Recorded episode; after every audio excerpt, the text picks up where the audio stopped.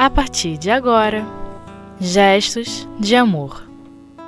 O livro dos Espíritos. Formação dos Mundos, segunda parte. Com Sérgio Breves. Senhoras e senhores ouvintes do Espiritismo.net, um abraço fraterno, um beijo no coração. Meu nome é Sérgio Breves e hoje nós estaremos conversando sobre as questões de 40 a 42 do Livro dos Espíritos. Essas questões fazem parte do início do capítulo 3 da criação, formação dos mundos. Nesse, nessa parte do, do Livro dos Espíritos, ainda estamos raciocinando muito na parte material, como, como os mundos são formados, o que, que acontece, e, e hoje nós podemos comparar o, o, nosso conhecimento, né, o conhecimento da ciência atual, com o que se conhecia na época de Kardec, mesmo os espíritos sabendo de muita coisa, eles não poderiam realmente atropelar o andamento da história.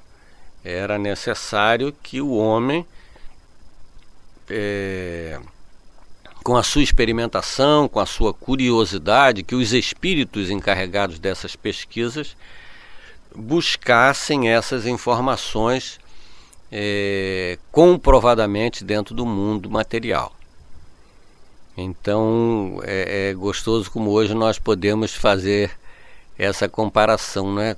Como seria, o, o que é que o que, é que se tinha em mente na época de Kardec, quando muitas das coisas que nós hoje conhecemos não, não se tinha a menor ideia. Né? É, na questão 40, por exemplo, Kardec pergunta assim: os cometas seriam, como agora se pensa, um início de condensação da matéria e mundos em via de formação? Quer dizer, é, é, na época era só um pensamento, eram só especulações mentais. A ciência não havia comprovado muitas das coisas que hoje nós conhecemos. Então os espíritos respondem assim: isso está correto. Porém, o que é absurdo é acreditar na influência deles. Refiro-me a essa influência que vulgarmente lhes atribuem pois todos os corpos celestes têm a sua parte de influência em certos fenômenos físicos. É porque naquela época, né, é, quando apareciam os cometas, os astros, se falava, tinha, tinha-se como base um, um, uma ideia assim, muito fantasiosa, não é? uma, uma ideia de que eram acontecimentos catastróficos, né? o que o, um cometa trazia presságios assim de, de muitas desgraças. Hoje nós estamos passando, né, por toda essa questão de transformação. 2012 está aí e aí o que é que vai acontecer? E com o conhecimento científico que nós já temos. Imaginemos isso aí na metade do século XIX, onde as superstições estavam à flor da pele. É? Então, o que eram os cometas? Em realidade, hoje nós conhecemos, né? já se conhece a constituição dos cometas, são, são partículas de gelo, são condensações, e, e nós hoje conhecemos um pouco melhor da formação dos mundos e através do, dessas pesquisas dos, dos telescópios que atingem, não é? é? O Hubble, por exemplo, nos informou sobre uma imensidão de conhecimentos astronômicos. Né? Ele saiu da, da, da atmosfera terrestre, onde, onde essas partículas em suspensão até atrapalhavam e atrapalham as pesquisas, e o Hubble foi correr pelo espaço e fotografando galáxias de milhões de anos de, de luz de distância da Terra. Então, hoje já se tem um conhecimento que naquela época não, não era sequer imaginável. Então hoje nós já sabemos que esses cometas têm um tipo de constituição, nós já sabemos muito mais da formação e da destruição dos mundos, de mundos que, que se iniciam, de mundos que se acabaram, de estrelas que já, já, já explodiram a milhões de anos de distância da Terra.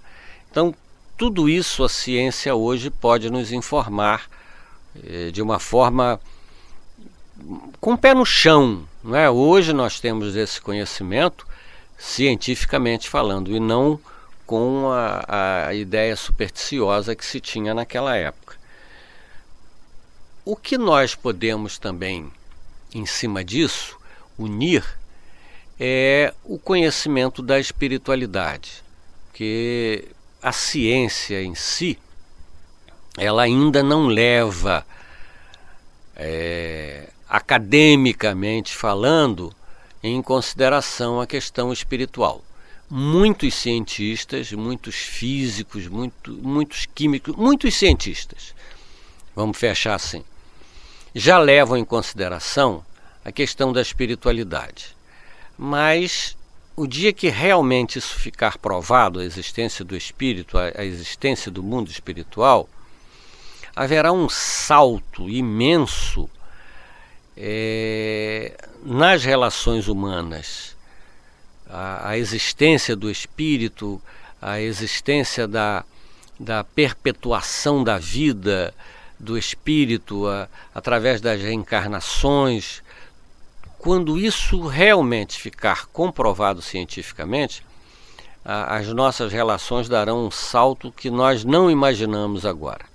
Não temos noção ainda do como isso transformará a nossa vida. Mas já conhecemos muitas coisas. Então, é, o conhecimento atômico da matéria, né, a parte atômica do, das partículas subatômicas do que hoje existe, então, nós podemos, é, através dessa questão 40, e, e chegando, entrando agora na questão 41, podemos realmente imaginar o que é a formação de um mundo ou de mundos coordenado por essa inteligência, que é a inteligência divina, que é o que nós chamamos de Deus, é, e a, a, a manipulação dessa matéria pelos espíritos encarregados, espíritos muito evoluídos, espíritos já no, num grau de perfeição imensa. Haja vista o, o, que, o que nós hoje sabemos da coordenação cristã, é, da formação da Terra, não é, do sistema solar, o, o, Cristo, Jesus, não é, coordenando há bilhões de anos atrás essa condensação de matéria, e isso não se deu, é, segundo a, a Gênese bíblica, não se deu em seis dias. Isso foram eras, foram milhões de anos dos espíritos trabalhando a aglutinação dessa energia a partir do, do fluido cósmico universal, o que hoje tenta se provar com a, a teoria das cordas, né, a, a partícula inicial, a partícula única. Então, podemos imaginar esses espíritos com a força mental aglutinando o que para nós não ainda não conseguimos chegar lá como matéria. E essas inteligências aglutinando tudo isso e formando o que hoje nós podemos ver aqui no nosso mundo material, a, a Terra, é? a, a, a existência desse planeta e tudo que nos cerca em termos materiais, porque não passa de transformações da, da matéria. Por exemplo, nós estamos agora numa cadeira, sentados, apoiados numa mesa, que nada mais é, né, esses elementos aqui nada mais são do que transformações da matéria que existe nesse nosso mundo. Mas já já voltamos com a questão 41 e 42. Vamos fazer um pequeno intervalo. Um abraço grande.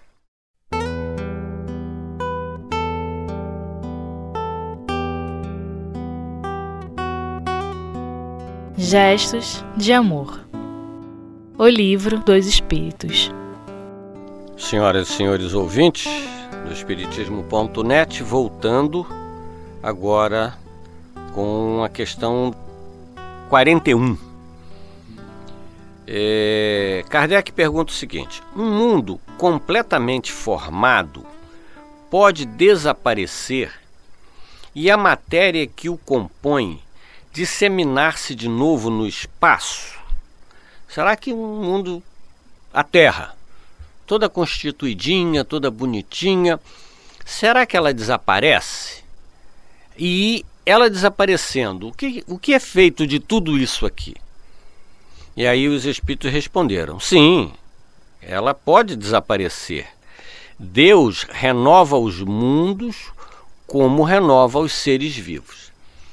Em realidade, hoje nós já temos como, como certo que tudo evolui, tudo se transforma. Isso, as religiões orientais antes do Cristo, os, os prepostos de Jesus, é? inteligências, espíritos muito inteligentes, desde a antiguidade, vinham disseminando essa ideia o próprio Siddhartha Gautama, Buda, ele fala dessa impermanência, ele usa essa essa linguagem, né, a impermanência, tudo se transforma. O Cristo falou isso, todas as grandes inteligências falaram isso de uma forma filosófica.